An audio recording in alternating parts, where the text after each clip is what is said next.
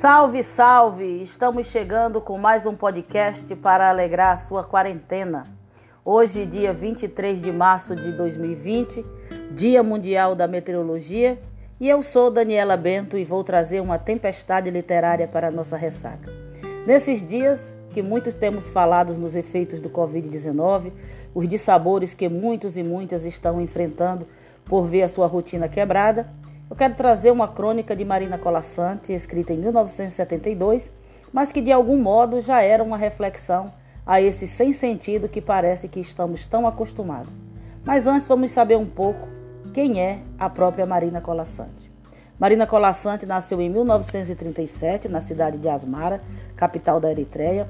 Residiu posteriormente em Trípoli, na Líbia, Mudou-se para a Itália e em 1948 transferiu-se com a família para o Brasil, onde vive até hoje na cidade do Rio de Janeiro.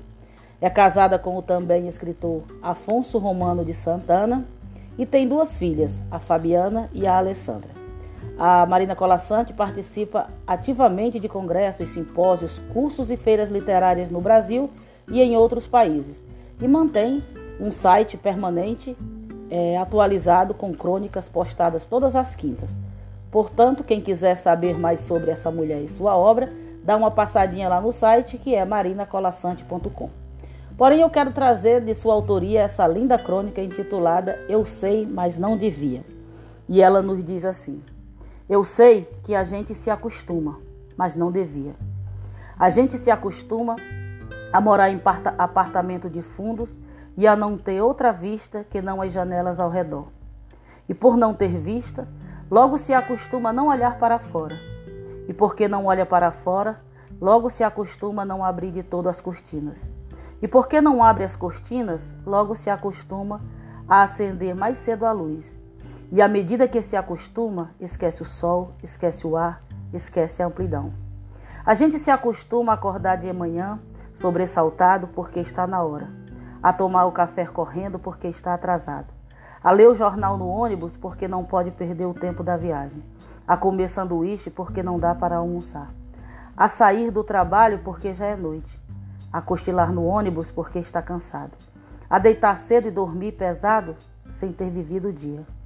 A gente se acostuma a abrir o jornal e a ler sobre a guerra. E aceitando a guerra, aceita os mortos e que haja números para os mortos. E aceitando os números, aceita não acreditar nas negociações de paz. E não acreditando nas negociações de paz, aceita ler todo dia da guerra, dos números, da longa duração. A gente se acostuma a esperar o dia inteiro e ouvir no telefone: hoje não posso ir. A sorrir para as pessoas sem receber um sorriso de volta. A ser ignorado quando precisava tanto ser visto. A gente se acostuma a pagar por tudo o que deseja e de que necessita e a lutar para ganhar o dinheiro com que pagar, e a ganhar menos do que precisa, e a fazer fila para pagar, e a pagar mais do que o que as coisas valem, e a saber que cada vez pagará mais, e a procurar mais trabalho para ganhar mais dinheiro, para ter com que pagar nas filas que se cobra. A gente se acostuma a andar na rua e ver cartazes, a abrir as revistas e ver anúncios, a ligar a televisão e assistir comerciais a ir ao cinema e engolir publicidade, a ser instigado, conduzido, desnorteado, lançado na infindável catarata dos produtos. A gente se acostuma à poluição, às salas fechadas de ar condicionado e a cheiro de cigarro, à luz artificial de ligeiro tremor, ao choque que os olhos levam na luz natural, às bactérias da água potável, à contaminação da água do mar, à lenta morte dos rios, se acostuma a não ouvir o passarinho, a não ter galo de madrugada, a temer a hidrofobia dos cães, a não colher fruta no pé, a não ter sequer uma planta. A gente se acostuma às coisas demais para não sofrer. Em doses pequenas, tentando não perceber, vai afastando uma dor aqui, uma necessidade ali, uma revolta acolá. Se o cinema está cheio, a gente senta na primeira fila e torce um pouco o pescoço. Se a praia está contaminada, a gente molha só os pés e sua no resto do corpo. Se o trabalho está duro, a gente se consola pensando no fim de semana.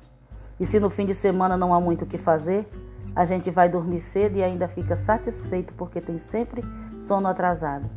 A gente se acostuma para não se ralar na aspereza, para preservar a pele. Se acostuma para evitar feridas, sangramentos, para esquivar-se da faca e baioneta, para poupar o peito.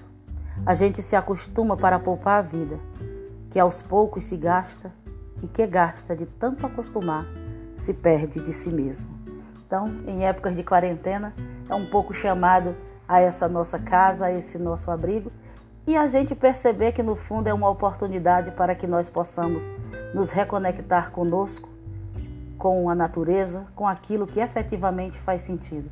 Um momento de refletirmos a humanidade na sua plenitude. Refletir sobre aqueles que não podem estar na quarentena. E pensar em quantas vezes a gente, quando estava na nossa rotina, queria exatamente poder estar em casa. Então, fica aqui o apelo da nossa ressaca poética desta segunda-feira. Vamos ficar em casa, vamos cumprir todas as medidas que a gente pode para que esse vírus, para que essa, essa guerra seja vencida pela gente, mas vamos olhar pela janela, a janela da alma e enxergar todos aqueles e aquelas que precisam da, da nossa solidariedade, que precisam do nosso apoio. Que a, a quarentena não seja um muro de divisão para as almas, mas que seja um momento de reconexão entre nós, toda a humanidade. Então, muito axé, eu sou Daniela Bento e até a nossa próxima ressaca.